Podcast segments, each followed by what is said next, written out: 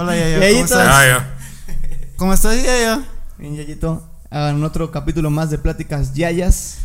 Con los Yayas. Más yayas que nunca. Más Yayas que nunca. Y ahora tenemos invitado al famosísimo, bien querido y entrañable Erwin Pedro Vergatronic. Orgatronics. So- sobre todo eso de bien querido. Eso Bien querido, Bien queridísimo. Más por la comunidad acá. Pero ¿cómo estás, Erwin? Bien.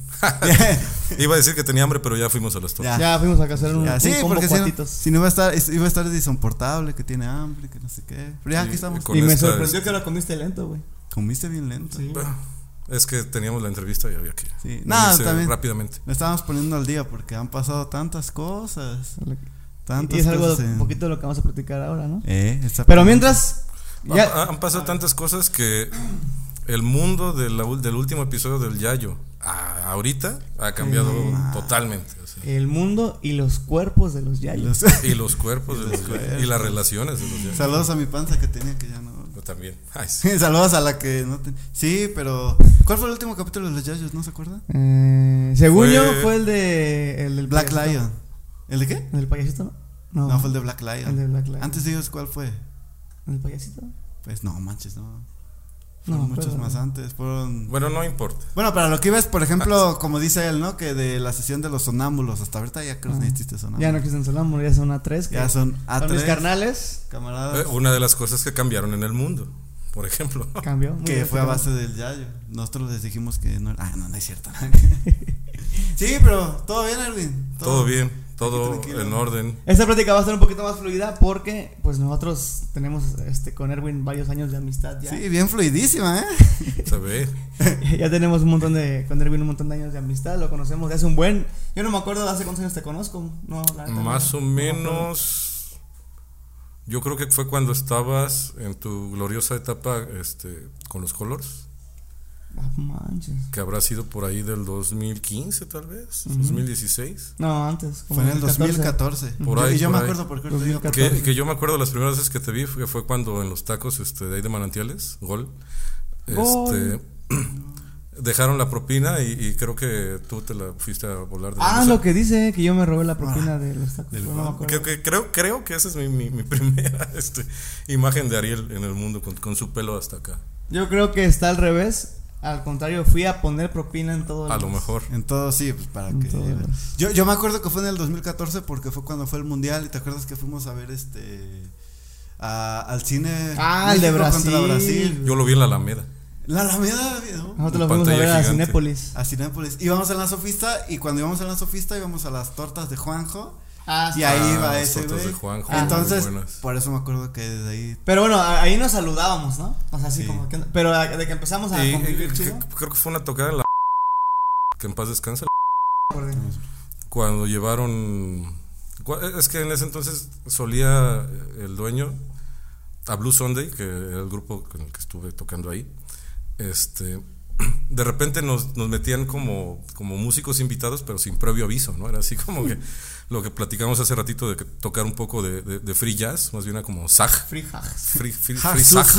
Eso, ¿no? y, y- Él no y- sabe por qué. No, no sé, pero se un- escucha chistoso. y uno de esos días, de esos domingos, los invitados fueron Ariel y Cerillo, el Miguel. Miguel, Miguel Luis. Y recuerdo que parecía, bueno, ese es el recuerdo que tengo, a lo mejor el día que me pegué en la cabeza se alteró todo. Pero recuerdo que ese día este, todo salió bien, todo fluyó bien, parecía Ah, que llevábamos años tocando. Y de ahí ya los- nos empezamos a involucrar con diferentes proyectos, eh, que Medianoche, que Blue Sunday, ahora con, con el rollo de piel de ceniza y pues lo que, lo que salga, ¿no? Me acuerdo mucho de ese día. Por, no sé si, se- si se acuerda del Erwin. Ajá. Ese día fue mi primera lluvia de piedras en la mazmorra. Lluvia de. Ah, sí, cuando apedrearon mi carro. Hola, Sí. No sé, estábamos tocando y de repente volaron- empezaron a volar piedras. Se salieron unos. Había un problema con unos chicos. Que, No me acuerdo. Algo de una cuenta o algo. Ajá. Y creo que los corrieron del lugar y se fueron. Agarraron unas piedras por allá y las aventaron al bar y le cayeron a mi carro. Mm. Entonces eso fue así como. Creo que yo salí a corretearlos o algo así. No salí enojado como a decirles algo, no me acuerdo. No me acuerdo. Porque es que estábamos mero tocando, mero Ajá. tocando. Ajá. Y en esas, de- en esas tocadas de.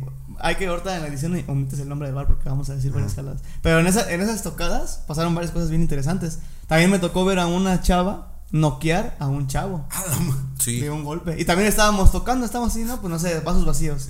Y este, tarara, tara, pum. Yo, yo, la cabeza vacía con este. yo creo Sí, pero bueno, nada que ver, pero yo me acuerdo de esos también.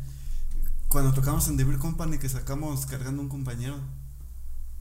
Cuando Ah, tocábamos con, con Vanilla. Ah, sí, ya me acordé. Sí, que hasta Pero no me acuerdo quién era, pues, Ya sí pero- me acuerdo quién es. Ah, ya, sí es cierto.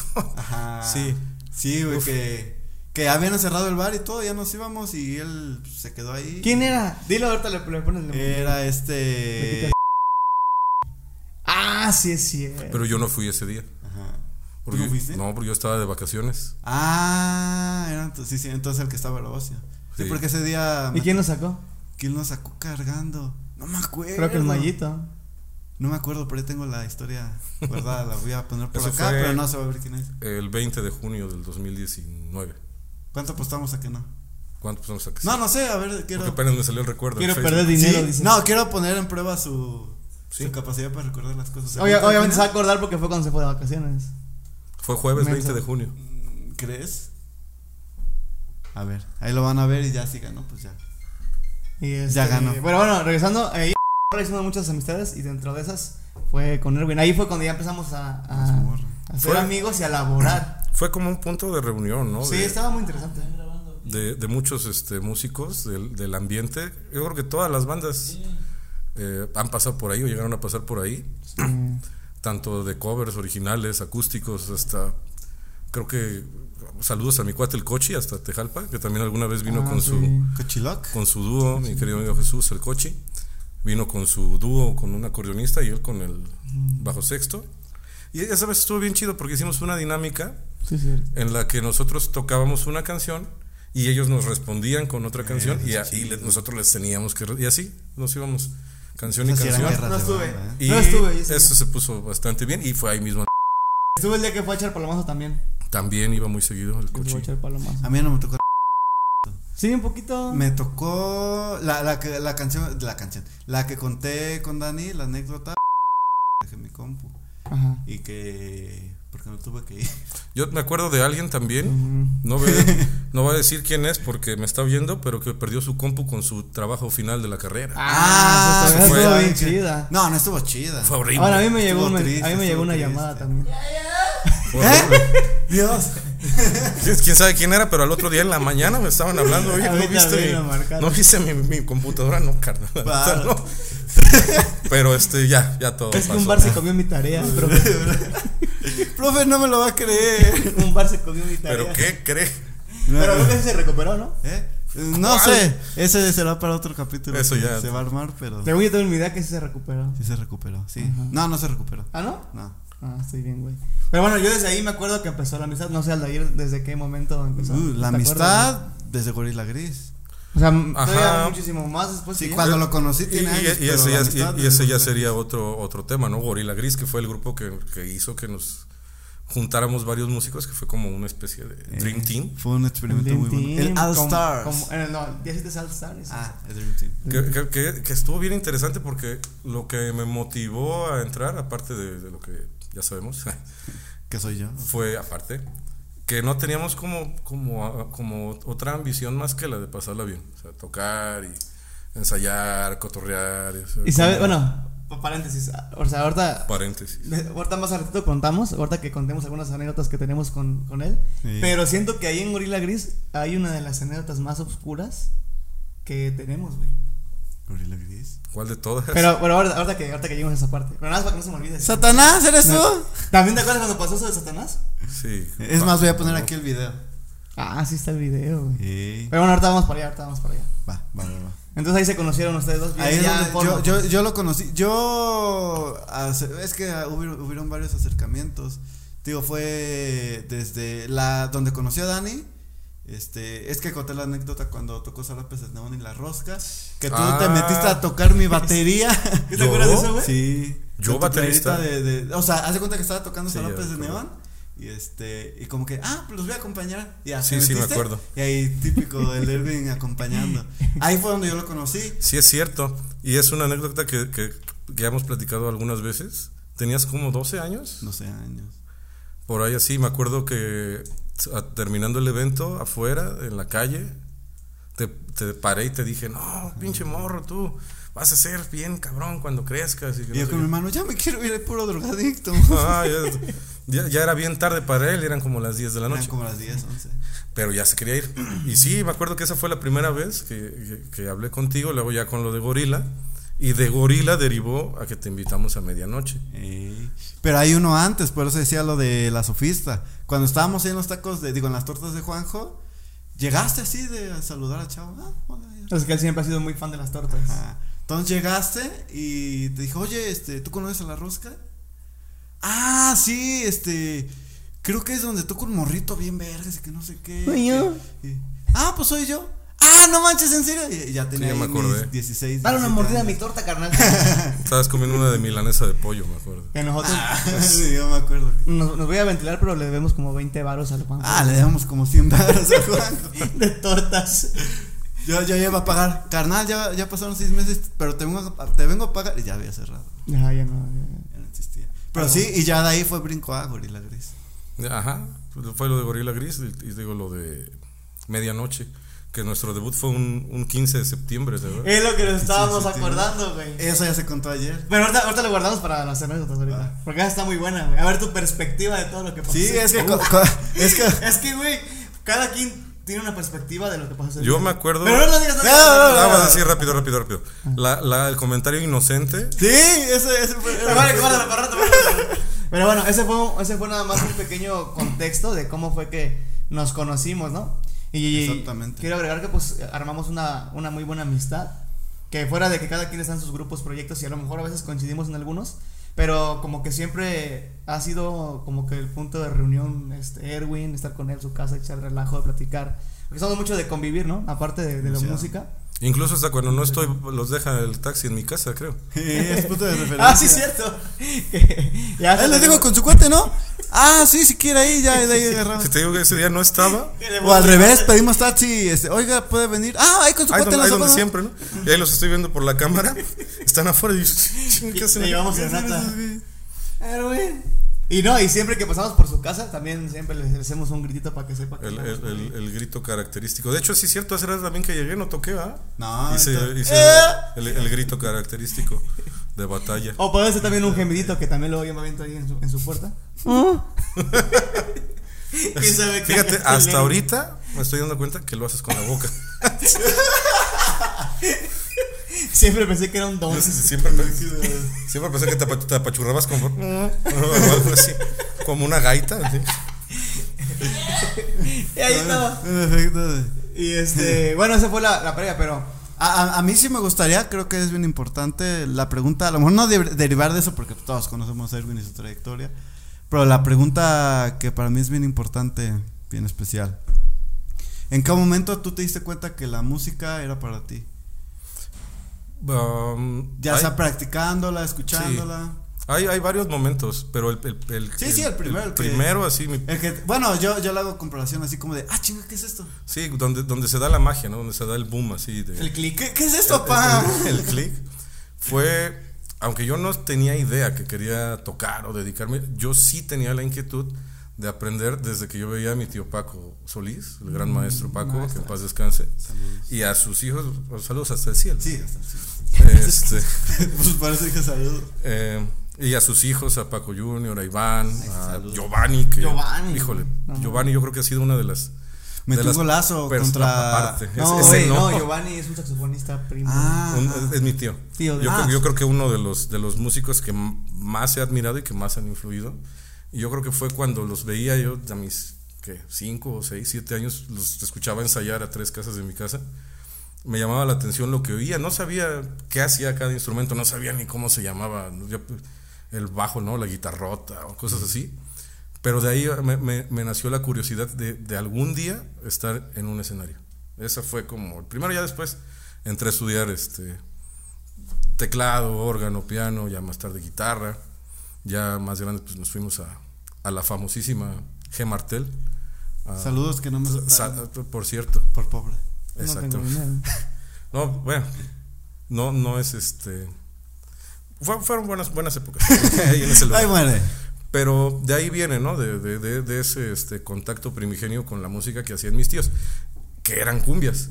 O sea, mi- mi- Pero muy buenas. Mi ¿eh? primer No, contacto con la música realmente fueron Cumbias. las cumbias. La, La, mía también. De hecho, ahorita que lo estás diciendo, ese tipo de contacto. Yo no lo, yo lo vi como de, ah, qué chido, yo lo veía como alguien rockstar, ¿no? Como actualmente el, el músico ya no se ve algo tan chido, se ve más como un rockstar, ¿no? Él lo puede hacer, yo lo siento así. Ese entonces yo lo veía aquí con mi tío, que es mi vecino. Igual, eran cumbias, cumbia pura música tropical.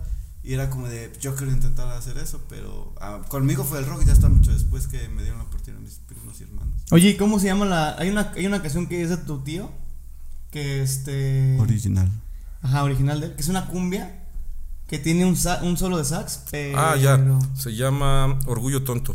Orgullo tonto. Orgullo tonto. Si Orgullo la pueden tonto. escuchar, ahí búsquenla. En Está, YouTube está en YouTube, Orgullo Tonto. Este, sí Es está- más, aquí está el solo, escúchenlo. Y, y- Que también por ahí subió un. Eso te iba a decir, eh, nuestro, por cierto es mi primo, nuestro gran camarada Néstor Ocio, Saludos hasta allá arriba. hasta allá arriba, ¿cómo se del país. Teja. Él grabó este una versión del solo. Sí. Y muy bien, ¿eh? Igualito. Igualito. Y, sí, muy, muy El bien. toque, todo, a mí sí me sorprendió. Y ahí te puedes dar cuenta, a lo que voy es de que de la gran ejecución que tenía tu, tu, este, tu familia, pues, en, en ese aspecto de los saxofones. Porque, por ejemplo, Giovanni también tiene, para mí, uno de los mejores solos que hay aquí en, en la música original de, de Morelos, eh, de los que yo he escuchado por lo menos, de sax.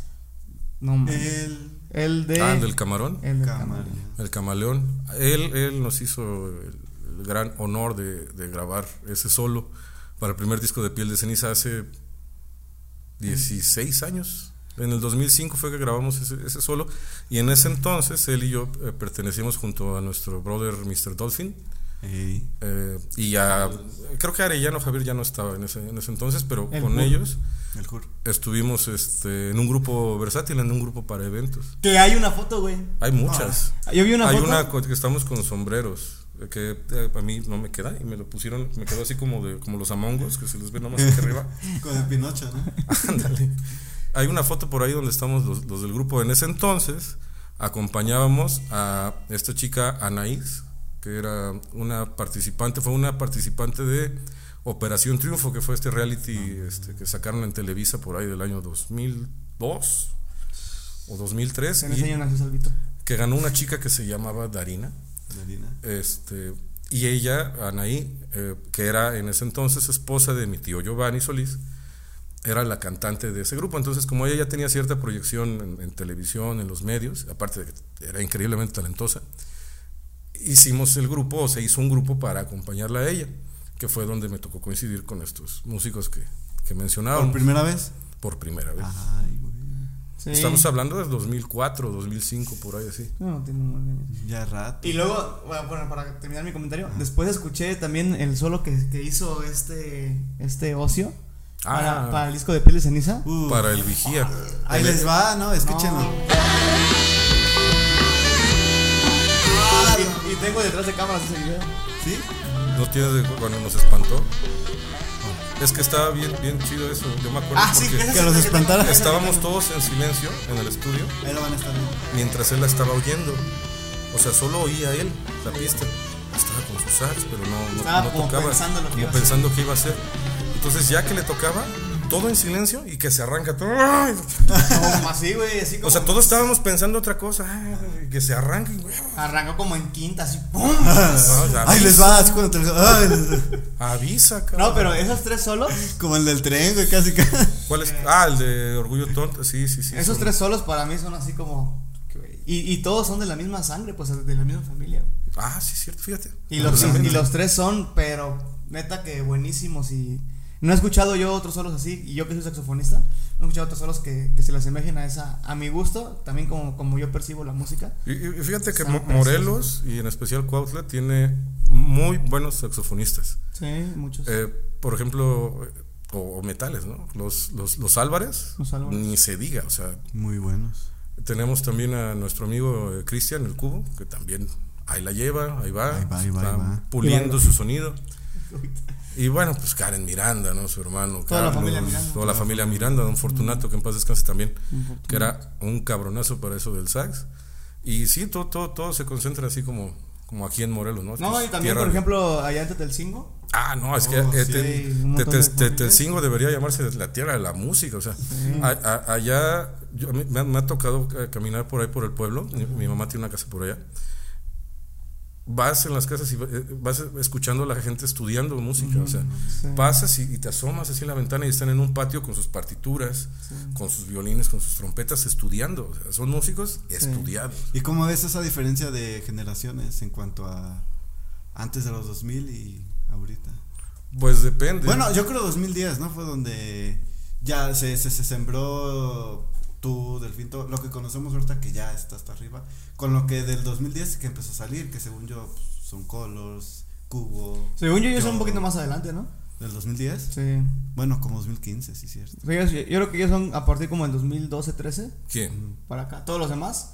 O sea, nosotros nos referimos como que los que empezaron con el rock, ¿no? Por ejemplo, tú- Ah, con el rock. Sí, sí, o sea, la diferencia de tu generación a nuestra Sí, generación. eh, es lo que yo platicaba el otro día con, con, con Jesús Ocampo, el pulpo, baterista de Piel de Ceniza y de Marte, y del Origen, Y de A3. y de Contraefecto. Y dueño de mi corazón. Este, y aparte uno de mis mejores amigos, que sí hay mucha diferencia en varios ámbitos, y espero que no se tome a mal lo que, lo que voy a decir. Ya me ofendí. No, pues yo también, güey. O sea, si no te parece que podamos. Si te vas a poner así, pues mejor. Por-. Sí, güey. Oh, es que es, que- es que es quizá, Es cierto. quizá es algo que... Ya di que somos bien verga. Sí, ya di, ya Ya, di. eso. No sé, pero por ejemplo, yo recuerdo. Voy a sonar así como bien, bien ruquito. Efectivamente, ya me toca la vacuna. Pero, por ejemplo, cuando, cuando yo empecé a, a buscar mi camino en la música, que empecé, como muchos lo hacemos en el rock, eh, por alguna razón es como la puerta de entrada a, a- a varios géneros, ¿no? Ya después la madurez musical te va a- va añadiéndote cosas de- conforme los, los géneros que vas tocando o los grupos que vas tocando. A mí me- yo he tocado en grupos de cierreño, yo he tocado, eh, toqué en una orquesta de cámara, toqué el piano, he tocado en, en- en grupos de eventos, grupos versátiles. es También en, súper, una- en un grupo de metal también, ¿no? eh, con Gama. Ah, sí, hicimos un tributo a Therion, sí, cierto. Oye, ¿y por qué no pudiste tocar mi puerta hace rato, güey? Gritaste y se espantó. Porque, Sí. pues con el grito Ah, basta. cierto, ya, ya. Es que se- Acuérdense que si ven un yayo, grítale yayo. en la calle. o miéntenme su- bueno, es cierto. miéntenme. Es lo mismo, ahí envuelve todo. eh, de, de hecho, el yayo es como una mentada de Sí, madre. ¿no? es como un, algo. ¿Verdad? Y bueno, muchos, muchos de nosotros cometemos ese error. Creo que no es el caso de los que estamos acá, aunque sí lo fue en un- algún momento conmigo. De que si tocamos rock, ¿cómo, ¿cómo demonios vas a tocar cumbias? ¿no? Claro. O sea, tú No, eres sí, yo, rockero. creo que yo también pasé por eso. Y ay, pinches cumbias, ¿no? Yo no. Sin embargo, quien toca cumbias, sabes que no es nada fácil. No, que no es nada fácil sacar un evento, que tienes que ver dónde son los acentos, las percusiones, lo que va haciendo el bajo, lo que va haciendo el cantante. Precisamente. Tienes que, que como que sacar todas tus eh, artilugios musicales, mentales, para poder cubrir algo así, ¿no? Y ya dentro de, de- yo siempre he dicho eso, que yo no toco los géneros son para mencionarlos, para clasificarlos, pero yo pues, realmente nunca me he encasillado en un género, ¿no? Yo no puedo decir soy rockero, soy salsero, soy blusero, yo soy músico. Y lo que hacemos pues es música. lo- Arte. el, el- el nombre que se le da al género pues es lo de menos.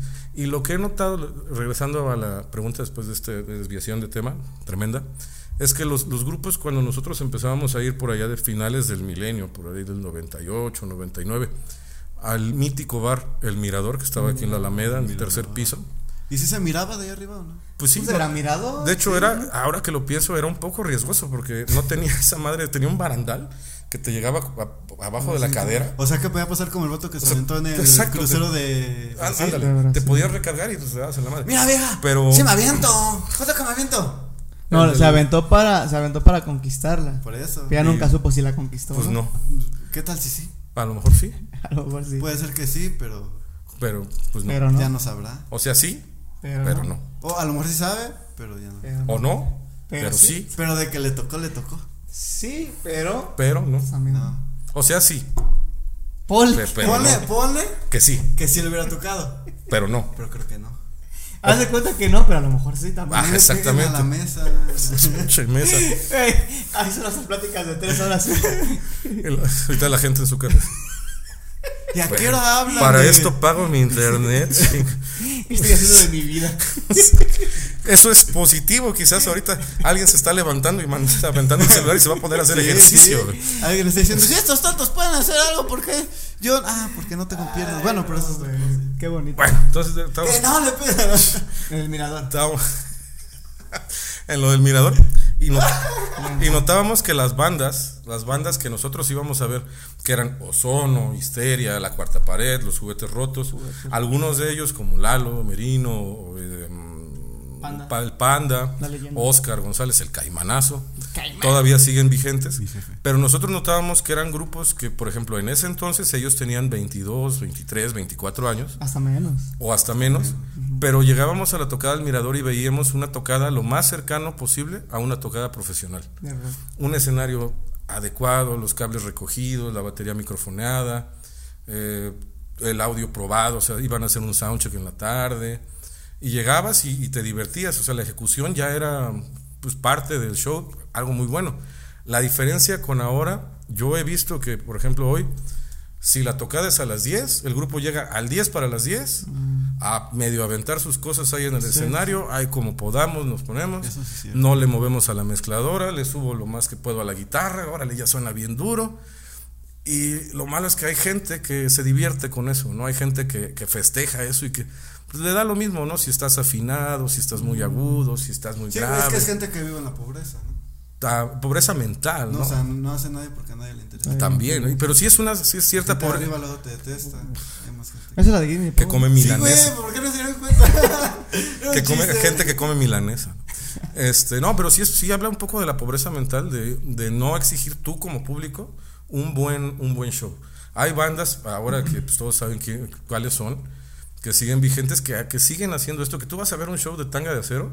Y des- si el show es a las 10 de la noche, vas a las 2 de la tarde y ves el escenario puesto, las, sí guita- es las guitarras colgadas, en su lugar, afinadas, Ya todo bonito, probado. ya nomás para que te llegues. Y, y el show que dan, pues es- está de más decirlo, ¿no? Pues que es, la- Muy es- bueno. es calidad. ahí tengo una anécdota con este con Tanga de Acero que me contaron ayer, que me dijeron que no contara, pero pues, como no voy a decir nombres, la voy a contar. No es tan fea, es rápida A y sencilla. Pues, ahorita lo que estás diciendo es cierto, Tanga de Acero tiene mucho ese plus de dar un buen show, un espe- espectáculo. no sé. En todo sentido. Y, y un familiar, que no voy a decir quién es, se enamoró de Cerillo. Una parada técnica porque estamos empezando. Saludos. Ya sí, regresamos. lo de que un familiar se, se enamoró de Cerillo por el simple hecho de dar su show, de tocar la trompeta lejos. De irse, de, de- se las tocó a ellos y todos bien. ay, o sea, Ellos estaban en la pastora y Cerillo estaba en Cocoyoc, ¿no? Lejos. Es que se le hizo tarde. Es que se le hizo tarde, dicen. Ya aquí, con esto de la tecnología ya cada quien toca desde su casa. aquí del Zoom les Era tocó el streaming. solo, Y ellos en sus. "Ah". Y ya él iba a empezar a decir algo. Ahí hay que, hay que regresar a eso. Sí, eso, que eran muy profesionales. Dijiste que ibas a hablar de, de, de nada más de aquí lo que conocemos. Sí, Ah, que la sí, gente sí, de- que, que actualmente eh, Lo- lo- ves en los bares que hay gente que hay que anda tocando desde hace muchos años Sí. de la manera amateur. de- Ajá, gente que lleva mucho tiempo y que aún no corrigen eh, detalles, Ciertos vicios. ciertos vicios que los hacen seguir viéndose amateur. Como decíamos hace ratito, no, no hacer un soundcheck, llegar a la mera hora, no afinar Claro. una guitarra, no ecualizar un amplificador, este, en fin, ¿no? O sea, son muchos detalles y desafortunadamente son más los grupos que este, están haciendo ahorita ese tipo de cuestiones porque quizá no, no se dan cuenta. Nosotros sabíamos cómo se hacía porque nos dábamos cuenta cuando íbamos a ver a los grupos que les decía hace ratito, más o menos cómo se veía, ¿no? Cómo ponían las cosas. Claro, lo que decía, como que piensa que por ser rockstar ya son músicos. Y es exactamente lo que te iba a decir. Hace poquito puse en las redes sociales algo así de que muchas veces en la música y sobre todo aquí en Jutla me he dado cuenta de que algunos músicos, algunos compañeros se preocupan más por pulir y crear un personaje, por ser un personaje que por ser un buen músico. Entonces, eh, eh, eso son ya cuestiones de personalidad de cada quien, ¿no? Pero veo mucho eso, que, se, que, que tratan de pulir más el cómo me veo, el qué voy a decir, el cómo se va a ver el flyer, el cómo se va a ver la tocada, pero lo último por lo que se preocupan es por cómo va a sonar su grupo.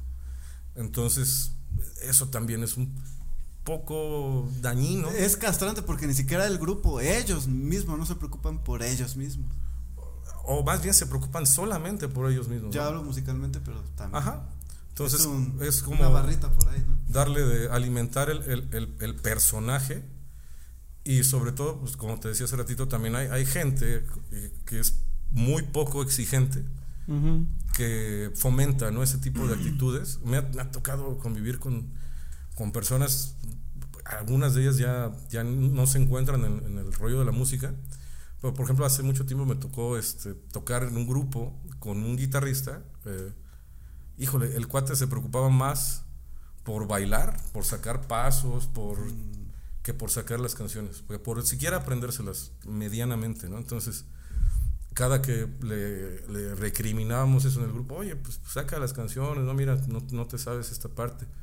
Ah, no, pero es que yo así toco, yo así soy. Entonces era ese personaje, ¿no? Ese personaje que se hacía daño a él mismo, porque pues, ahorita, ahorita el cuate ya ni toca, y nos hacía daño a nosotros, ¿no? Claro. Eh, eh, hay otros que tal vez no se han dado cuenta que ya pasó su momento, pero pues ahí siguen, ¿no? Quizá ¿O no, ya, nunca ya? se den cuenta. ¿Eh? ¿O no? ¿Eh? no, No, pues, muy calladito, ¿eh? no, pues sí, sí, que son los puntos de vista. Sí, sí, sí. Para decir el mío, yo por, por ejemplo, en mi punto de vista, este, hay varias cosas que me saltan. Por ejemplo, una lo que dice Aldair de que de sentirse rockstar. Creo que esa palabra rockstar pues tiene un significado, de- o sea, cada quien tiene un significado distinto de lo que es rockstar, ¿no? Ey. Por ejemplo, para mí eso no, no entraría en la, en la categoría de ser un rockstar. Porque para mí un rockstar es como ver a, no sé, este, a Molotov, güey, a Cerati, a este, los Guns N' Roses, así, ACDC. Ellos para mí son los rockstars, ¿no?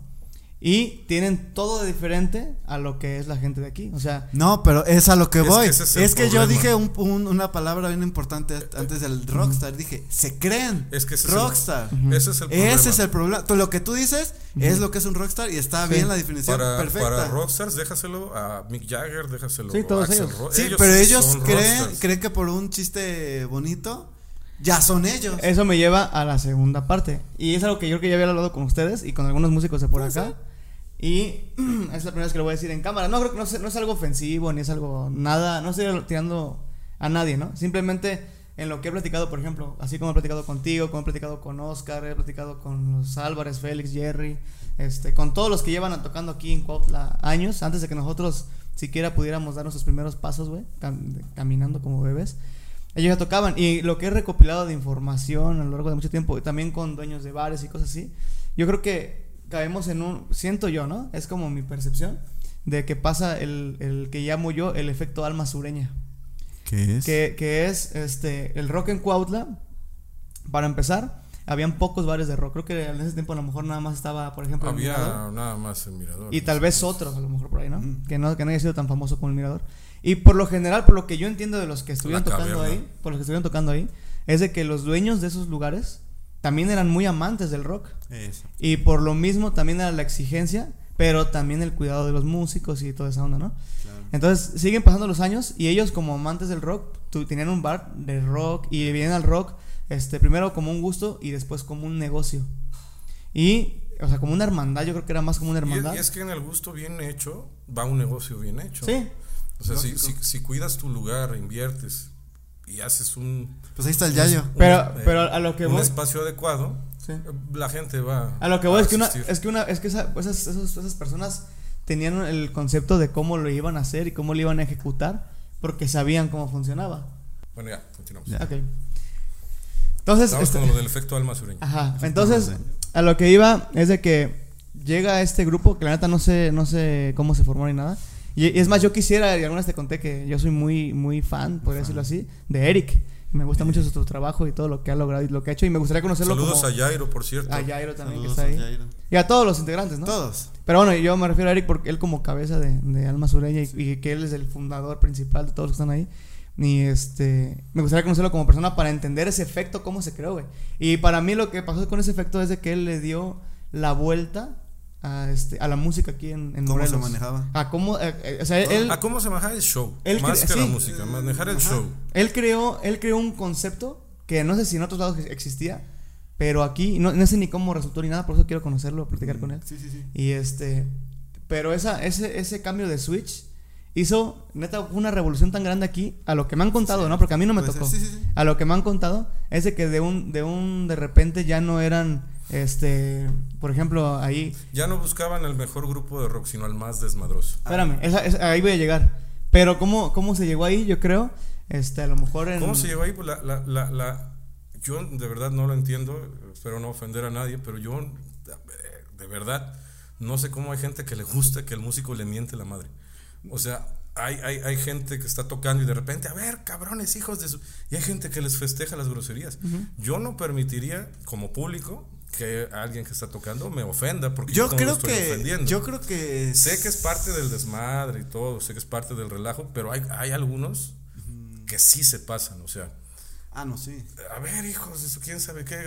Yo como dueño de bar, hasta ahí llegaría, no sé, ¿sabes? qué? Porque no me ofendas a la gente que me viene a pagar. que me Pero, viene a consumir, yo- yo ahí sí difiero un Sin poco embargo, contigo. sí a la gente le llama mucho la atención eso. Es, es algo que yo no entiendo, cómo hay gente que le gusta Sí. que le mienten la madre.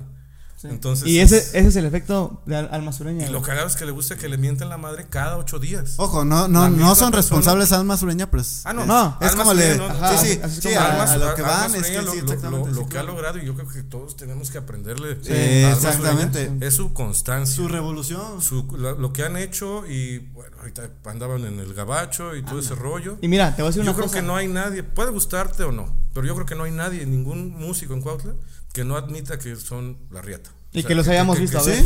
que musicalmente son Y la que todos los riata. hemos ido a ver. Pero espérame, déjame, déjame decir unas cosas que, que ya no pude decir. Ni, y este. Esa, esa revolución que ellos hicieron, que no sé cómo generaron nada, trajo una revolución también a la- a- al, al entretenimiento nocturno, en general de la música, ya llámese Sí. banda, Sí, sí, llámese sí, sí. rock, llámese- y yo creo que a raíz de ellos dejaron la vara tan alta para todos los demás. No, no, no musicalmente, ni que sean mejores músicos que otros, ni. en no- cuanto al show en cuanto a show, Eh, en cuanto sí, a un claro, show claro, montado, dejaron la vara tan alta, pero tan alta, que yo creo que todos han recibido el todos han escuchado un comentario como grupos de ellos, de Alma Sureña. Y, Siempre. y siempre, y el top siempre Es el estándar. Y siempre el estándar es, este, a ver, de, del- del cero a Alma Sureña, ¿qué tanto tiene ese show? Exactamente. Y eso aquí, aquí, este, y hablando de la gente, ya ni siquiera de los bares ni de los músicos ni del ambiente musical, la gente le encantó y se casó con ese concepto y esperan ese concepto cada ocho días.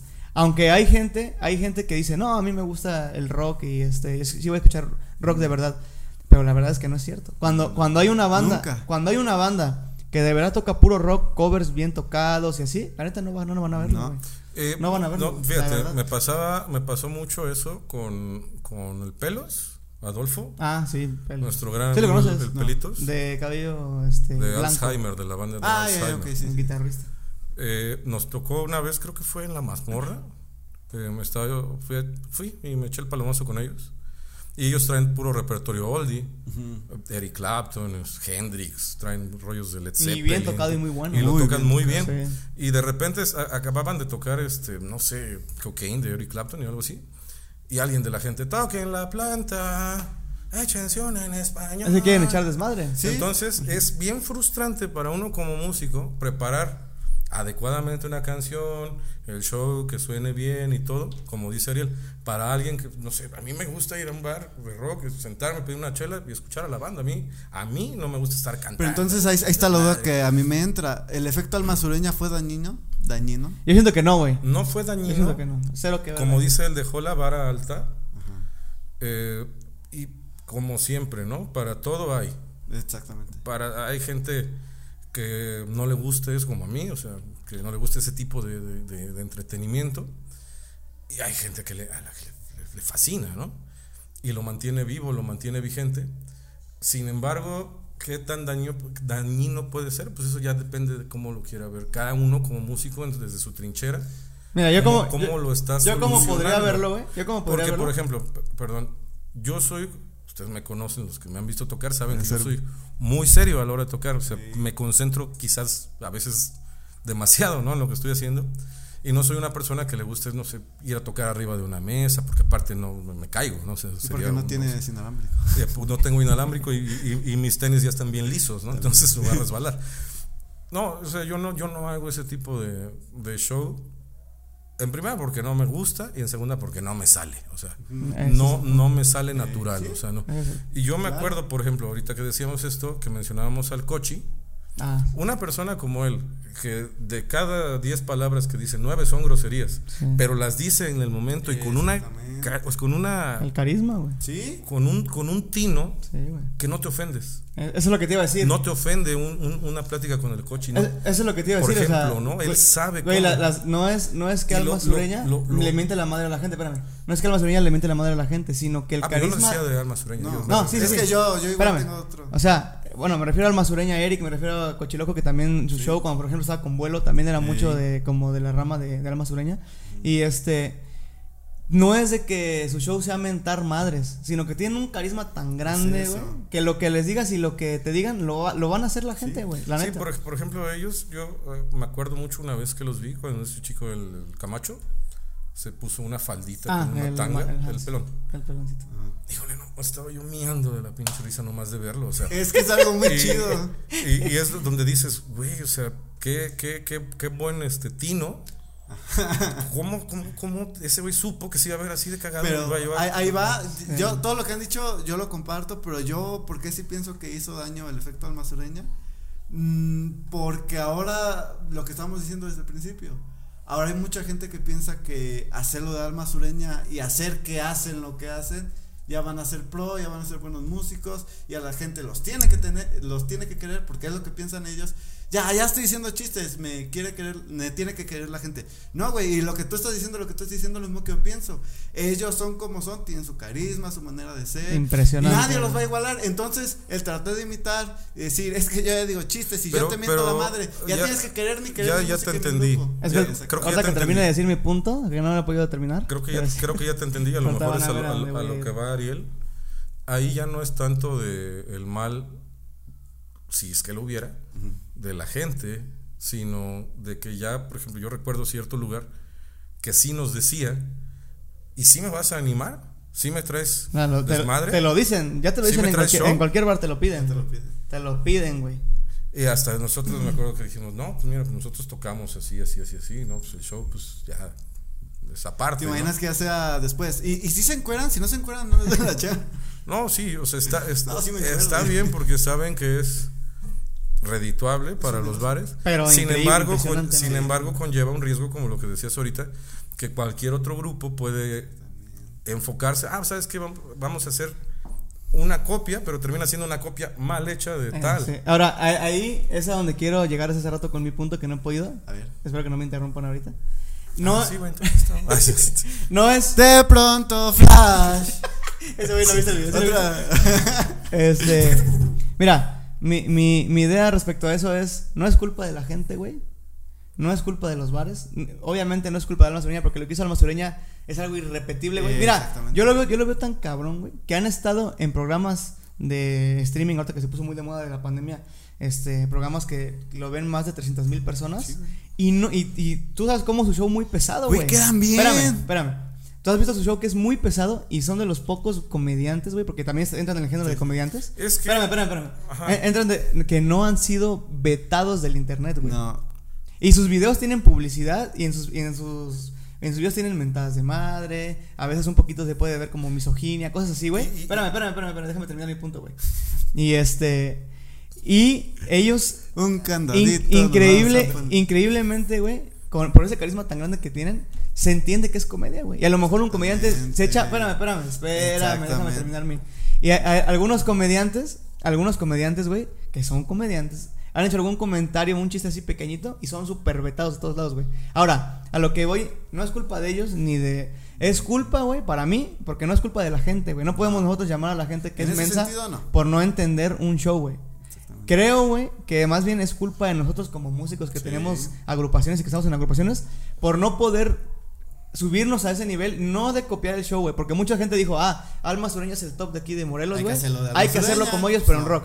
Y en el pedo no es así, es que nadie ha, ni no sé si lo han intentado, y si no lo han intentado no han podido, güey, revolucionar el rock como un show tal, o sea, un show rockero, güey, como los hay en otros estados de la República, que hemos ido a Guadalajara, hemos ido a Monterrey, hemos ido a Puebla, güey. Y tienen, las bandas tienen unos shows rockeros impresionantes, güey. A mí me tocó una vez en, Impresionante. en- Eso, eso ya es culpa de los grupos, güey. a mí Sí, me tocó No es de la gente ni. Y mira, en- lo- los, los bares te dicen, este, ¿qué vas a traer de show? Y piensan que te hablan como si fueras a no Pero no, güey, te están pidiendo un show. Un show que la gente vaya a ver y llene bares como lo hace. Que los embriaga. Como lo hace Alma Sureña. Y es, o sea, nosotros estamos en, en este rollo del entretenimiento, dependemos de eso, ¿no? O sea, Claro. básicamente en este lugar que nos tocó vivir, como dice Cristina Pacheco, aquí nos tocó vivir, no podemos más que aspirar a mejorar, o sea, no tenemos nada, o sea, es un lugar que no puede competir en infraestructura, ni quizás en, en cantidad, en calidad, desde luego que sí, pero en cantidad no podemos competir, por ejemplo, con una ciudad, no sé, a mí me tocó estar una vez en Querétaro, ¿tú conoces Querétaro? Sí.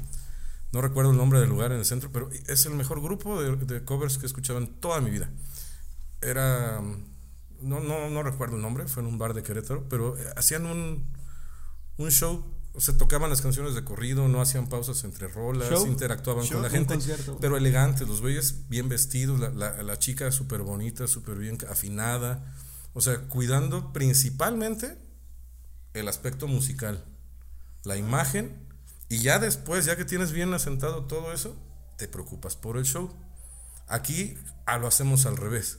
Sí. Lo que decíamos hace ratito, primero a ver qué vamos, qué, qué show vamos a hacer. Es más, para mí, Y luego, ¿qué según, rolas vamos es más tocar, importante no? primero tener una página bonita de Facebook. También, o tenerla ya con eso. Eh, pero por ejemplo, ahorita nos, eh, hay mucho eso, de que primero se preocupan, lo que te decía hace ratito de, de este ex guitarrista, primero se preocupan por bailar para que se vea bonito y ya luego por sacar las rolas. Ese es el problema, yo creo, de los músicos. Pero eso es culpa personal. Sí, es de Ah, cada sí, quien. sí, sí, pero el problema, y- y- ya y- sabemos que y es como- personal, pero la cultura de aquí no lo quiere corregir. Como, Pero como- son los mismos músicos los que tienen ese pedo. Exactamente. Es que muchas veces, por ejemplo, ya casi todos los que estamos aquí ya nos conformamos con estar aquí. O sea, es cada ocho, cada ocho días, jueves, viernes y sábado, no más cambia de lugar. Y son los mismos grupos. Aunque sean buenos, sean malos, lo que sea, son exactamente los mismos. En los mismos lugares, con la misma gente, con las mismas canciones. Como la canción de Entonces, Mana. ¿Cómo puede Maná. haber una Maná, maná. ¿Cómo puede haber una revolución en el rock si desde hace 25 años el rock está estancado? El rock de los covers está estancado. No, es- Sí. no digas que está muerto porque alguien se enoja, ¿eh? Ah, el rock no está muerto. Es un buen No, debate, eh, güey. eh, no, el- el- el- el- fíjate que el, el rock es como de esos, este... Dicen que hierba mala nunca muere, ¿no? Como, Eh, ese, no, pa- como ese pasto que quitas de, de tu, de tu- de tu Vuelve a patio, pero a los tres días ya volvió a crecer. Siempre, siempre va a haber, aunque dejen de existir todos los grupos de rock de aquí de Cuautla, ahorita en este momento un morrito en, en Sonora, Chihuahua, donde sea, se está comprando una guitarra y va a ser su banda. O sea, y eso es lo Pero, que pero mantiene entonces, vivo al ¿qué, rock. ¿qué es lo que sigue para el rock en Cuautla? Esa es la pregunta del, ¿Qué es lo de que aquí, güey. ¿qué, qué sigue? ¿Qué es lo que sigue? Pues yo, bueno, como decía ahorita, eh, eh, los covers están estancados. Yo he trabajado en grupos de covers desde 1999, o sea, desde hace 22, 23 años. Y de 50 canciones que tocábamos en el 99, 40 al menos se siguen tocando ahorita. No está mal, son clásicos, son Sí, sí, sí. rolas para toda la vida. Sin embargo, de ¿qué te gusta? 2000 del 2000 para acá ya las bandas de covers ya no tienen covers nuevos. 21 Ya no se actualizan porque también el, el- el mundo cambia. Todo se actualiza. Eh, sin embargo, el rock no se nutre, o el rock de covers, o la música de covers, no se nutre de lo nuevo que hay. Claro. Sin em- se quedan en lo mismo de siempre, de toda la vida. Entonces, eso es lo que ha hecho, eso es más dañino para el rock que todo lo que hemos dicho anteriormente. El, el estancarse, conformarte, mm, es que estás en- estamos en una zona de confort bien acá. O sea, yo te lo puedo decir, tú lo sabes, tú lo sabes, hemos trabajado en, en- en- en bares, en covers durante muchos años y de eso vivimos. Sin embargo, eh, esa es una zona de confort pues bastante, eh, Muy fea. bastante fea, ¿no? Porque pues ya sabes que dentro de ocho días vas a estar en Beer Company o vas a estar en la catedral o vas a estar acá. Y pues a lo mejor si tienes la posibilidad de hacer algo más grande y llevarlo a otro lado, pues no, porque allá no te van a pagar. No porque hay que ir, no porque sin em- cuando tú no sabes quién va a estar allá y te va a escuchar, cuando tú no sabes qué es lo que vas a, vas a encontrarte por allá. Muchos lo hacen por miedo y muchos lo hacen pues porque no tienen que ir a enseñar, ¿no? Pero sí, el, el- el rock y la música de Cuautla, específicamente el rock de covers, está estancado, es un pantano. Mira, yo, yo siento que también está, está estancado, güey. Porque siguen también tocando los mismos güeyes hace 20 años también. Sí, pero fíjate, es algo En bien todos los grupos, güey. Eso es bien ¿Y por interesante. qué no hay grupos tocando enjambre, güey? Exacto, no, pero, pero, pero, por Sí ejemplo, pero por ejemplo, está Querontia, ¿no? Que Sí es hay. O sea, es que sí hay. Ah, no, sí hay, A pero- lo, a lo- pero es a lo lo- que a voy es- vamos a regresar a que regresamos como lo que les decía hace ratito con lo de Alzheimer. De nada, de- cuando yo estuve, estuvimos en medianoche, teníamos covers de Tito Tarántula, tocábamos After Dark, tocábamos canciones de Eric Clapton, tocábamos canciones, tocábamos Si yo fuera mujer de Patsy and Dion, o sea, covers que yo no he escuchado por acá, las acabábamos de tocar, le echábamos un chingo de ganas para sacarlas y al final, la al planta. final, aunque no sea conmigo, Pero ahí va la pregunta entonces. la Pero es que no es, pero es que no es culpa de la gente, güey. Claro que es culpa de la No, gente. es que no. no, Porque, es- la es que es gente a lo que voy. porque la gente a veces no tiene la ambición o las ganas de buscar algo nuevo. Es que es comer va, pan Yo- con yo- lo mismo todos los no. días. Yo creo que puedo. Y cuando te ponen un taco de pastor, dices, no, porque todos los días como pan con, con frijoles. ¿Para qué quiero el taco de Pero pastor? ahí te va, ahí te va Mm. la pregunta. Para mí esta pregunta es muy fuerte porque entonces, ¿cómo lo solucionarías? Para mí mi Se solución... tiene que imponer el, No, no, grupo. no, no. Ahí, ahí va, ahí va mi, mi solución. Mi solución sería propia. Yo lo pensaría así. Yo haría mi bar específicamente para canciones propias. Y ahí es donde se vería. Porque yo sé que hay gente. Eso existe. Eso No, y no funciona, güey. No, existe. No, claro que Entonces, funciona. Sí, sí, es culpa de la gente. Claro güey. que está el foro de PIDA en Cuernavaca que Sí, lleva no, hablamos aquí de Cuautla. 20 No, años. Aquí, aquí es muy difícil. Existió Malitzi hace un tiempo que era un foro cultural donde venían grupos, vino el Mitote Jazz, vino La Perra. Ahí presentamos el primer disco. Este, pero esos, esos foros, aunque sí, sí se llegaban a llenar y todo ese rollo, no tienen, la- no tienen el mismo presupuesto que un bar de insurgentes. No Pero- tienen el mismo presupuesto que una botanera, no tienen el mismo. Mira, te, voy- te voy a decir por qué Y- y- no es culpa de la gente, güey. Espérame, ahí te va mi argumento de. ¿qué, qué, qué- cuál es la solución? Me decías tú. El grupo tiene que imponerse. El rock siempre, siempre, por naturaleza, es contracorriente. El rock siempre va al revés de todo lo demás, ¿no? Incluso dicen por ahí que no, no eres un buen rockero si en tu vida no hiciste una canción en contra del gobierno. La ¿no? idea lo dice, la vida sin rock es pop. Exactamente. En aventuras, po. Entonces siempre tienes que hacer, o sea, es- es- esa, esa esfera, rock sin aventuras pop. esa esfera del rock, ¿no? Que todos dicen, bueno, aunque es, es tan amplio el espectro del rock. Y sí, sí, tú te tienes que imponer como grupo, eh, sabes que este es mi show. Y puede o no gustarte, puedes o no disfrutarlo, pero yo lo voy a tocar. Yo no, yo, yo como músico, a pesar de que yo sí trabajo de esto y es de la gente o de lo que paga la gente, de lo que vivo, mi música no es, o la música que hago, no la hago en función de lo, de- del gusto de la gente. Ese, ese es el problema, güey. ¿Me explico? Yo no hago la música pensando a quién le va a gustar. A mí me da. No, no, no, nunca me pongo a pensar, ah, esta le puede gustar a un niño, esta le puede. Yo la hago y a quien le guste, bien. Y a quien no le guste, está bien. Es cuestión de gustos, no es cuestión de solo déjalo pasar y no lo escuches, está bien. Imponer tu, tu rollo, imponer tu estilo, imponer que es un estilo, por ejemplo, lo platicaba el otro día con, con un amigo. El estilo no es más que otra cosa que la repetición de tus errores. Dicen, es que Luis Miguel tiene un estilo. Sí, porque no puede cantar de otra manera. Sí. El Sol de México, güey. El mejor cantante que X, eh, no sé, tal tiene su estilo para tocar la guitarra. Sí, güey, porque no puede hacerlo de otra forma. Exactamente, sí. O sea, el estilo es la muestra de tus carencias y tus debilidades. No puedes hacer más. O la viceversa, la creación de nuevas este, habilidades, ¿no? Y hablando de gente muy grande No. como Charlie Parker y cosas así. No, porque ahí sigue siendo lo mismo. Su estilo va en función de lo que no pudo hacer. Más bien hizo cosas diferentes que nadie Claro. hacer. Y definió en base a lo que no pudo hacer. ¿Me explico? Puede ser. Puede ser. Bueno, a lo que yo iba es. Pero no he terminado. A ver, termina. Nada más ya para puntualizar. Ay, sí, ¿no? Este. A todo el auditorio que nos está viendo.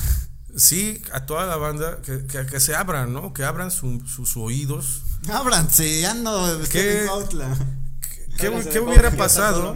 ¿Qué hubiera pasado? Y a lo mejor ya estamos hablando de palabras mayores, pero pues, hay que, como chicharito, hay que pensar y Pensar soñar cosas, cosas chingonas.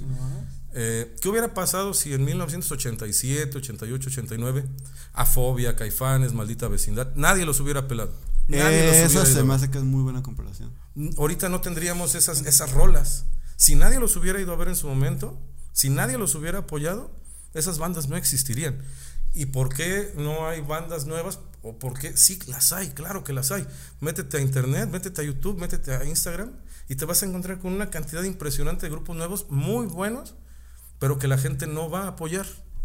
¿Por qué no los va a apoyar? Porque están eh, conform, se conforman con apoyar lo conocido.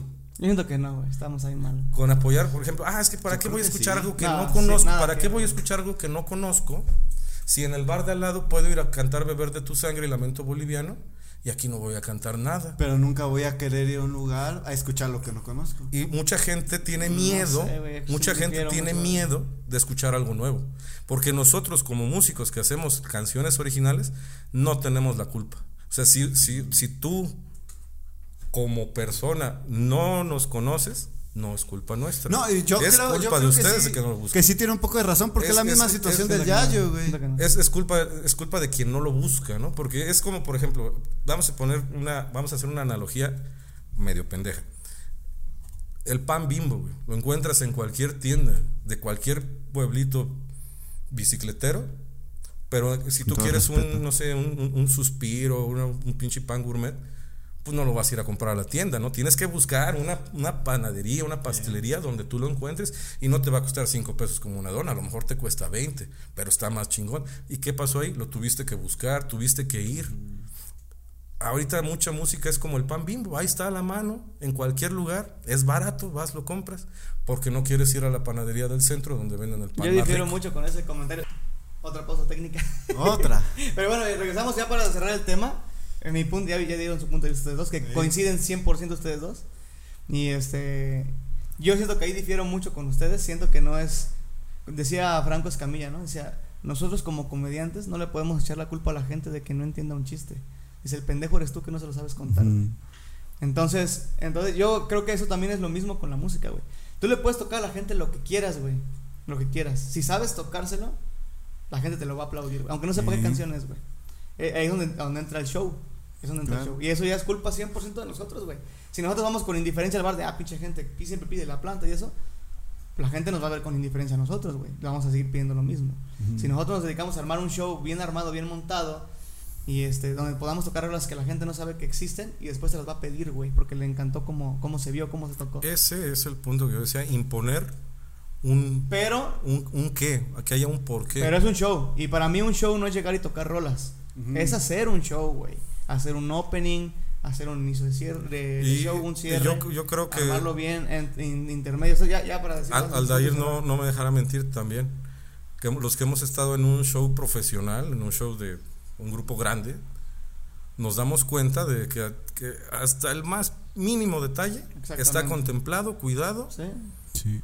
y pues no, no encuentras. eh, aun- aun- ahora sí que aunque toquen feo, Sí. se ve bien. Sí. Entonces Y yo creo que así se y hay conectan grupos las- que tienen ese rollo. ¿no? Que como músicos quizás, eh, digo, a, a mí, a mí en lo personal, nunca me ha gustado ni me gustará un grupo como Panteón Rococó. A mí- qué buen show hicieron y de su show, de su show. Exactamente. güey, Siguen viviendo. despegaron a millones de Siguen personas. viviendo. O sea, los veían miles, se fueron a Mus- millones. musicalmente es un grupo que no ofrece absolutamente nada. O sea, es- yo creo que en cuanto a los grupos de ska, eh, yo creo que para mí musicalmente es el que menos reto implica. Quizá no, no tiene gran ciencia. Sin embargo, han sabido manejar su show muy bien. ¿Te acuerdas cómo abrió el show en Cuernavaca, güey? Venden, Más o menos. venden, venden excelente su show este cuate del Shenka, que es un pésimo vocalista, sabe moverse, sabe arengar a la gente, sabe todo eso. ¿no? Es un show, güey. Y en cambio hay, hay, hay, hay grupazos, por ejemplo, no sé, como el grupo que yo admiro mucho, que ustedes lo saben, que es La Barranca. Yo creo que nunca he visto, tal vez dos veces, que José Manuel interactúe con la gente. Ujú. Él está en su rollo, tocando, Toca sus rolas. y sin embargo la gente lo va a ver. La, Sí. gente, la, Barranca Sí. tiene su gente que le gusta ese rollo. Podríamos cerrar eso en decir que pues cada quien tiene su, su gusto. Pero no es culpa de la gente. No, y su manera de apreciar. Muy bien, pues cuando empezamos dijimos que nosotros en este tercio, esta tripleta, este Este trío, triunvirato. este trimpurcio, En esta tricronometría, en esta jauría, en este triángulo, En este threesome, en este tripoide. en este en tribilín. este tripié. Ah, chinga. No, Eh, no, no, ese este- no. Tenemos varias anécdotas que son algunas de miedo, algunas interesantes, algunas graciosas que queremos este, compartir y que hemos compartido juntos, güey. No sé si alguien quiera empezar con una. Hay, hay muchas, pero por ejemplo, nada más para mencionar alguna y, y- y vamos a ir mencionando gente y les vamos a ir mandando saludos. Cuando nuestro amigo Cerillo le, le- le dimos un cigarro con cohete, ¿te acuerdas? Ahí está el video. mira. Por ahí hay un video, a ver si ahorita lo podemos editar y le, lo ponemos ahí en un cuadrito. Con Cerillo y muchas, güey. Fue impresionante, con Cerillo hay muchas, cuando este, yo creo que una de las que te- seguramente te vas a acordar y, y- nos va a dar mucha risa ahorita, si nos estás viendo calcetas, cuando calcetas nos invitó unas chelas ahí en este muy conocido bar enfrente del Colegio Cristóbal Colón. Sí, sí, carnal, pidan, yo pago. Órale, pues pedimos, echamos una chela, acá sale, ya vámonos. Y cuando le va a cobrar el Bruce, no, oye, carnal, pues es tanto. ¿Qué? ¿Yo qué? Yo nomás les pedí, yo no dije que iba a pagar. Y él dijo que iba a pagar. ¿Sabes con qué le pagó? O sea, ¿qué le dejó Gerson al del bar como, Gerson Sevilla. como garantía de Pero Vamos pago? a tener que botear ahí, hacerle un pipa. Como, como garantía de ¿A pago. Gerson Sevilla? Le Sí, dejó, güey. le dejó un, un baquetero, pero lleno de puro pedazo de baqueta. O sea, pura baqueta a la mitad, ¿Tú estabas astillada? Sí. No, pero rota, no, no sí. estaba. Puras baquetas y ay esta madre vale como 1500 ahí te la dejo y el Bruce todavía la agarra y ah, ya se iba el eh, Gerson en su carro se sube ¿eh? ya se iba a dar a la fuga y que lo va a alcanzar el del bar que se le sube en el en el, en el cofre Cofre, güey. y lo llevó como 3 metros 4 metros que se lo lleva todo por no pagar una cerveza Todo por 300 Yo, yo la que me todo acuerdo. por 300 de la, pesos de la que recuerdo es alguna vez que también salimos de tocar y todo eso. Y, ya sé cuál y bueno, como pudimos, llegamos a, a- aquí. Me vino a dejar a mi casa. sí porque Pero se equivocó de lugar. y ya nos andamos cayendo a la barranca que está Ya aquí a nos la andamos vuelta quedando a la barranca de allá. Y lo más gracioso, bueno, lo que a mí más me da risa Casi nos matamos, qué gracioso. es que cuando decidí, dije, pues bueno, pues creo que por aquí no es, ¿verdad? O sea, veía pues, un acantilado, dije, pues no, carro no pasa. Y le dije, ¿puedes o yo me arribo? No, no, no. Antes de que me dijeras eso, dije, pues vámonos por otro lado. Yo bien enterito, así, Sí, en claro. mis cinco sentidos. Pongo reversa, vámonos para atrás, ¡pum! le pego un carro. No. Voy para atrás, ¡pum! le pego otro carro. Y me empieza a ganar la risa de los nervios. o sea, yo no sabía ya qué hacer. Y me dice, él, ¿puedes o yo manejo? Pásate, ya que me, que me, que me, que me, que me siento. Y me dice, yo cagando de la risa. o sea, pero no sé por qué. De ahí como llegué a mi casa. No. Y tú ya iba. Yo me acuerdo una, también te vas a acordar tú, güey. Esa no estabas tú, creo, todavía, güey. No, no estabas. El día que fuimos a tocar a una fiesta de conocidos amigos que íbamos muy seguido. Y este. Cayó una tormenta de agua, pero así impresionante, casi un diluvio, güey. Ah, en Y- brisas. Y, nos abandonaron. Ah, Toda la fiesta se Sí, fue. es cierto. Esa fue, estuvo muy chido. Incluso hay un video. Porque estábamos tocando. Amigo. Estábamos tocando en un jardín. No. No, no, Esto fue mejor que eso. Estábamos tocando en un jardín. Ajá. Y las mesas y todo el rollo y la casa allá atrás. Y soleado, güey. sí. El día así soleado. De repente, así que se Así. pinche aguacerazo, pero así. Íbamos la primera rola, creo. Íbamos güey. como tres rolas apenas, cuatro rolas. Patlán. Ya nos habían puesto una carpa. ¿te Pero una carpa sí, pues. Pero güey, estaba, o sea, sí hizo paro. Y era, y era más que nada carpa para, para el sol. no Ajá, como de esas de pastar ahí, ¿no? Entonces nos la ponen y empieza el aguacero y toda la gente se empieza a meter a la casa. Nos así. abandonaron, güey. No, y ya que estábamos abandonadísimos así la lluvia y empieza el cerillo con la de la del Titanic.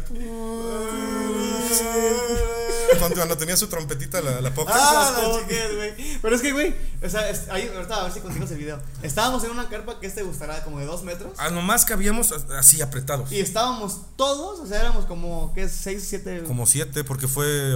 Iba debajo, ¿quién iba? ¿El Homero? El Homero, Estefanía. percusionista. Iba el Michelle, iba Hugo. Hugo, güey. Tú, metales, Cerillo. Iba el dos- muerto. dos- no, Era- el muerto iba el muerto. Iba el muerto. Acuerdo. Éramos ocho. Y este, las dos guitarras. ¿Éramos nueve? No me acuerdo, parece que estábamos todos así. Así, el diluvio, Así. la gente que nos abandonó se fue. Y o sea, no tocando como así en medio de la lluvia. O sea, na- na- nadie, nadie fue como de, oigan, ¿y los músicos? No, así como que está lloviendo, vámonos. Y- No, pero sí hubo alguien que y dijo. cerraron la. Oye, ya están los músicos. Pero nosotros, eh, sí. Hubo alguien que nos dijo, pues sigan tocando, ¿o no? Ah, sí, nos dijeron que siguiéramos tocando, güey. ¿Cómo, güey? A ver, toquen la de Esta noche brillará. ¿no? Esta ¿Cómo se noche llama? vi llover. Esta noche será. Esta noche vi llover. No, así de, de- de anécdotas nos, hay, hay, hay y muchas. tocando la de Titanic. Pero una, una de, la- de las que seguramente se van a acordar, de cuando este, ya mero hay una muerte en, en la fiesta de tu tío, cuando nuestro buen amigo Ah, Cerillo tuvo un desaguisado con nuestro todavía mejor amigo Un desaguisado. Homero, Ex miembro de. ex miembro de Medianoche, hasta esa noche, por cierto. Hasta esa noche. Este, Esta noche se va. A medianoche. yo creo que hice lo correcto, ¿no? Si se quieren matar, Mátense. pues que se maten. Y pues se mataron. pues se mataron. a- no, No. Ah, no es cierto.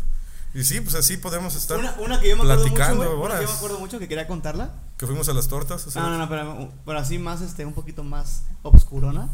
El día que íbamos a tocar, güey, no me, como medianoche, no me acuerdo dónde. Y siempre, no sé por qué razón, ya no se hizo. Te dijeron así como, ya no vengas, no hay gente, algo así. Oh, shit. Y este, y estábamos Ah. hablando, pero, pero yo lo contesté. Ahorita me dicen sus puntos de vista. Ese y de la, de lo del Yayo. Estábamos hablando, güey, de que tú habías visto De unas madres en el cielo. unas sea, que habías visto luces en el cielo. Yo, yo también había visto así. Conté que yo también alguna vez había visto. Seguramente se van a acordar los naves, que no estoy oyendo que, que se veían así un chingo de luces. así como- Algo así como este video que estoy poniendo. Ándale. Ajá. Estrellas. Entonces, Aldair estaba diciendo que él nunca había visto nada de eso, güey. No, que no creía. Y que para él eran así como que a lo mejor un Pero para- algo, algo este natural, pues, ¿no? Pero para esto, nosotros estábamos dentro de la casa Sí, en tu casa. y él estaba afuera hablando, con. por teléfono. No, hablando o con- sea, ¡Eh! ¡Eh! Estábamos hablando con. ¡Eh! estaba hablando por. Y de repente, creo que tú saliste. No, él. nos dijo, No, ¿no? Yo estaba hablando por teléfono con. ¡Eh! Y este. Y, y le dije: Mira, en el cielo hay una aurora boreal. esa madre. Algo así. aquí, que, aquí, que aquí ni existe. Ajá, Ajá, dije: que- Mira, ahí hay una. ¡Alan! ¡Erwin! ¡Ariel! ¡Vengan. Pero ¿cuánto luces. tiempo antes? ¿Hasta 20 minutos? No, menos, minutos. 10 minutos. O algo así, antes de eso estuvimos hablando. Y es que nosotros estamos hablando, no me acuerdo por qué, por qué sería el tema, de cuando ustedes vieron este el, el famosa noche en Cuautla, que mucha gente, muchos del, del rock que estuvimos ahí por ahí, bueno, y creo que a mí no me tocó, vieron eso. Me acuerdo, Sí, me acuerdo que por yo me acuerdo que estaban en Camelia, de, los, había un- ah, exactamente de Camelia, Alguien me dijo que ya no existe ese bar, el, el chico del ballet parking les fue a decir a los de adentro, porque Que- incluso que Hugo este, tiene video de eso, tenía, de cómo toda la gente salió a ver. Y sí, era una cosa impresionante. Lo que vimos ese día ya fue lo último. Pero sí, se ve, no sé, eran 300, 400 lucecitas yéndose a la chingada. Y Aldair no creía y por alguna razón bien extraña, sí extraña que nunca hemos sucedió a mí. y nunca vamos a poder descifrar por qué. ¿Y te acuerdas cuando, cuando íbamos caminando en la casa de Gerson? Y le, lo- le pusiste el suéter encima. cuando, cuando dice correr como Naruto. Como gallinita así. Pero espérame, entonces ese, esa, ese día estuvo bien extraño porque justo Aldair dijo, no, yo, yo no creo en esas cosas. Y ese mismo día aparecieron otra vez como esas 1500 luces así en el cielo. Que parecía como si hubieras ¿Me tirado tocaron así a mí? así, pero Me tocaron a mí. Poquito. Ahí está el video, hay un video exactamente de lo que vi, güey. Hay un video en YouTube. Sí, hay un video. Pero esas son las anteriores. Las luces de Cuautla. Pero qué raro, güey. Qué raro. Que justo cuando estabas hablando de eso, güey. Pasó. Justo los tres juntos y justo Aldair que no creía, a él le tocó ver. Ese día veníamos. Y lo vimos los tres, a aclarar. Sí. Lo vimos los tres, porque salimos Veníamos de la madero, y ¿no? todavía había. Íbamos no, de la estábamos Madero. esperando. Eh, apenas íbamos a ir a tocar. No, ya era noche, eran como las 12 e íbamos a ir a la Ah, mazmorra a y ya no se hizo. Y ya no se hizo. Estábamos esperando que nos dijeran si sí o si no. Pero estas fueron las experiencias y nuestras anécdotas. Sí, decíamos de los entes que habitan en mi casa. Ah, estábamos hablando de que. También bueno, hay anécdotas ahí, o sea. Sí, anécdota- de que, por ejemplo, eso que, decíamos de los ovnis, que nosotros que yo firmemente creo que era una flotilla ovni, güey, por más Sí. raro que se escuche, güey. Y ya te tocó verla, tío. Y cómo Sí. fueron desapareciendo poco a poquito. Eh, Sí, pues se iban alejando. Se iban yendo. Se vean muy claro, Yo- muy, muy claro. Obviamente sí, este, soy partidario, ¿no? De- Sí, del sí. fenómeno ov- ovni. Sin embargo, esas luces eh, no se parecen a nada que yo haya visto antes. Sí, no. Muy Y a mí me tocó, ustedes todavía no nacían, pero por allá del 95, yo estaba jugando fútbol con mi papá en el patio, cuando de repente pasó una especie como de nube, de varios colores y como si tuviera luces adentro, en chinga así. Eh, pero era una cosa gigantesca, o sea, no sé si era una nave, no pero parecía una nube de colores. Era como Goku, yo creo. Mm, no, no sé qué es eso, pero Kaku.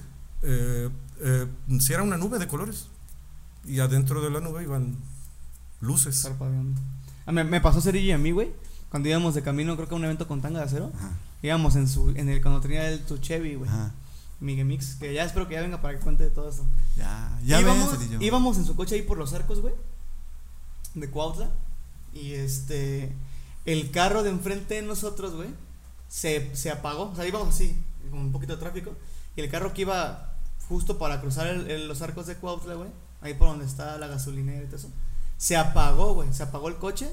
Y las, nosotros, pues la perspectiva era de noche. La perspectiva de nosotros viendo el carro era de que sus luces, las de atrás, prendían y apagaban como si se fueran a fundir, güey. Así glitch. como, como cuando un foco se, se va, a fundir, a fundir. Entonces, este. él y yo bromeamos y estábamos diciendo, imagínate que este.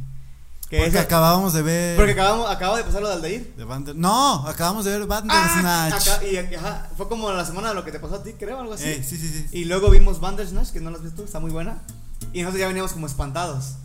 ¿Tú estabas ese día también con nosotros? No, Eh, ¿no? venían de mi casa, güey, ya venían de mi casa, o sea, salieron de mi casa juntos a tocar y fue cuando les pasó eso, güey. Entonces, entonces, él y yo estábamos diciendo, imagínate, güey.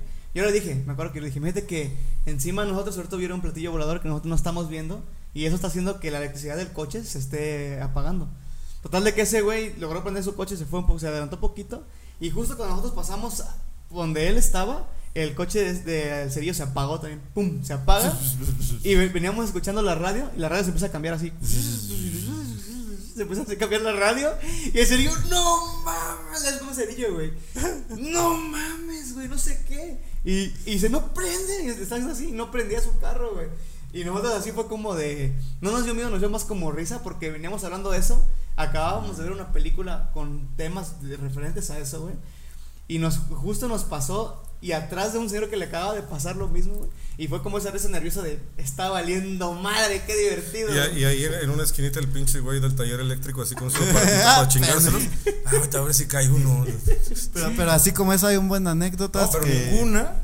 como, Como cuando la de Gorila Gris a Cuernavaca, la de la camioneta de nuestro buen amigo, Brady, Brady. que le mandamos saludos. que por cierto, este, ¿cuánto te debemos, carnal, de tu camioneta? Creo que al final, Ya nunca sirvió. no, le, le tuvo que, le robaron algo, creo. El, chiste es que salimos, iba en paz descanse nuestra amiga este, Sandy. Sandy. iba Ocio, iba Brady, ibas tú, iba yo. Íbamos a tocar con Gorila Gris en Cuernavaca, en el Centro de Desarrollo Comunitario Los Chocolates. Los chocolates. ahí en la famosísima, en la Cabrolina. En la Cabrolina. El chiste es que, imagínate que fueran dos, dos películas diferentes, como si partieras la pantalla en dos. La, el viaje de los demás, o sea, de Leo, Rubén, Miguel, todo, Luis. bien tranquilos, llegaron, todavía creo pasaron a comer, sin pedos, llegaron. Nosotros, pasando a Tepoztlán, ya se nos había parado la camioneta. Eh, plena autopista, así a toda velocidad, se traba el volante. Dejó de moverse, güey. sin frenos, Se- se- eh, y cuando íbamos ya entrando a Cuernavaca, esa madre se queda sin frenos. güey. automática. Y como es automática, pues el volante se Sí, traba. se traba. Entonces de repente ese güey se empezó a poner, el el Brady, ¿no? Se empezó a poner bien nervioso y la Sandy, ¿qué pasa? No, nada, nada, ya hasta que lo destrabó. Pero ahí hubiéramos llegado. Hay un videoblog ahí. Hay un video. Aquí en la página, por si precisamente quieren en la ver. página del Yayo, que está toda esa. Cuando llegamos allá, llegamos así todos con el pelo así, ya todos bien. Mames, ya no quiero tocar. Ya esos güeyes bien relajados aquí, bien No tranquilos. coca. Y sin varos, o sea, todo. Ajá, pésimo. ellos no nos pagaron porque fue un pedo como bonito. Fue un día del niño, entonces íbamos a tocar así para los niños. Ah, también me acuerdo una vez, güey. Te vas, a, te vas a acordar, güey. Me acuerdo una vez que estábamos nosotros, este. En el patio de tu casa. Que es Que particular. es particular. Y te acuerdas, bueno, bueno, los que no conocen la casa de ahí de su patio. Tiene un patio muy grande, pero de la entrada de su casa hay un pequeño patio. Y de ahí se ve, este. bueno, hay una cortina que da hacia su cuarto. Ajá, mi recámara. Y era de noche y estaba la luz prendida, entonces su cuarto pues se ve este se ve la cortina alumbrada por la luz, ¿no? sí, sí, sí. Entonces, eh, no sé qué estábamos haciendo, si nos estábamos ya despidiendo, qué estaba pasando. No me acuerdo si estabas tú también, no me acuerdo. Si estaba el Yayo. Creo que sí. Y este, estábamos platicando no sé qué. Y los dos vimos cómo pasó alguien caminando adentro de su cuarto, Sin haber nadie. Sin haber nadie, güey. Pero lo- aquí lo raro para mí, aparte de que alguien caminando dentro de un cuarto donde no hay nadie, aparte de eso raro, es que era la misma silueta de Erwin. güey. Fíjate que Eso fue para mí. Era Erwin. el ente que, que navega, que divaga, mejor ¿Dónde dicho, estás, Macario, para echarnos? Sígueme el viaje. el, el ente que divaga ahí en mi casa, este, muchos ya los que lo han visto o la han visto me dicen que es alguien de cabello largo. Una señora yo vi. Él vio una señora, Yo vi a alguien como tú. Ocio, vie- Ocio vio a... Ah, era Ocio el que estaba con nosotros, güey. Era ah, Ocio. sí, Era sí, es Ocio. cierto, sí, fue, él estaba sentado en la puerta del despacho de mi papá, viendo hacia mi casa. Y yo parado a un lado y de él. pasó así en la, en la ventana, pero fue en la mañana, ¿En la mañana? fue en la, porque ya nos íbamos a grabar. Sí, sí. Ah, cierto. Ah, yo, yo, Ah, fue, yo fue esa No, vez. esa fue otra vez, güey. Ah, entonces fue otra vez, Fue sí es otra vez, cierto, sí es cierto, fue... Porque fue cuando ya llegamos a la conclusión de que Ah, hasta, el dijimos, hasta dijimos de broma, güey, a lo mejor tú tienes un doble, güey, que es, Que un- se es queda. como un espíritu que vive aquí, güey. cuando tuviste una señora sentada, ¿no? Es- Fue el día que llevamos, fíjate, esa es una anécdota doble, porque fue un día que no sé qué no arrancaba mi carro o algo, ¿qué pasó? Y nos tuvimos que llevar la batería en una carretilla, ¿te acuerdas? O sea, en una carretilla este güey subió toda la batería y en un diablito yo subí las bocinas y la guitarra atrás, y vámonos a la tocada. Vámonos a la tocada toritas. Así que nos vamos. Y esa misma noche, Yo estaba ahí ese día. cuando él me estaba esperando, así de que yo estaba acomodando, creo, las bocinas en el diablo. y Estaba todo. la- acechando. Estaba la cortina adentro, la casa adentro, la cortina arriba. Dice que él se asomó y que viste una Sí, señora. una ¿no? señora así como de. ¡Hala, güey! ¿En dónde? ¿Dentro del cuarto? No, ahí en la, en la puerta, mero en la puerta, en el ese escaloncito. También cuarto. dices que viste una sentada en mi cama una vez, ¿no? Una viejita. No, no. Alguien me dijo. Entonces fue, entonces fue ocio. Yo las veces que he visto han sido esas dos, güey. Que vi. Esa fue de noche, que la vimos tú y yo, creo que nada más. Hubo apenas. Y esa- la otra fue con el ocio, güey. Hace como dos o tres meses, este, cierta persona que no quiero mencionar su nombre estaba lavando los trastes y la puerta está a un lado. Entonces ella dice que vio como si alguien se asomara y cuando ella volteó a ver quién era, pues, esa persona se regresó, pero que era alguien de pelo largo. Pero raro. Y hace como una semana estaba yo tranquilamente viendo la televisión. Ya, creo que era en la mañana, creo que fue, me había despertado, serían siete, siete y media. Prendí la tele y en mi zapatera, está así, están los zapatos pues, metidos hacia abajo, salió volando un zapato de antes hacia arriba. Yo lo vi, eso me pasó hace una semana, semana y media. Salió así para arriba, como si alguien lo hubiera aventado para arriba. Y a César, eh, tecladista, este, una vez le, estábamos platicando en el cuarto, todo. Yo tenía un spray de esos aromatizantes, así del mueble hacia donde estás tú, se lo aventaron con fuerza. O sea, así vimos cómo esa madre salió volando hacia. Y, y lo interesante es de que el cuarto de Erwin no tiene mala vibra. No, eso sí. no. O sea, está- es un cuarto bien tranquilo donde hemos muchos convivido, hemos tocado, hemos echado jams, hemos reído. Y ese tipo de cositas es las que vamos a guardar para otro episodio porque ya se acabó el tiempo. Te dije. Y, Y Te falta lo un buen, y faltan un buen. Pero bueno, despedimos dije. este. ¿Qué sigue para Erwin? Tienes 50 segundos. ¿Qué sigue para Erwin? Pues seguir, seguir dándole este, a piel de ceniza. en- Eso es como ahorita el, el proyecto prioritario. Nos vemos en Ciudad de México, en el foro Antena, allá por la Nueva Azcapotzalco, hasta casi el fin del mundo, pero bueno, hasta allá queremos llevar nuestra música original. Y pues también la, la otra cara de la moneda aquí en Cuautla, pues ya saben, nos pueden encontrar en redes sociales, en los bares, en restaurantes, en calles, ahí para cualquier evento, divorcio, lo que quieran. Y ahí estuvo. Ahí pues. estamos. Ahora Ahora. tercera parte. Gracias, Gracias. y nos despedimos con un buen.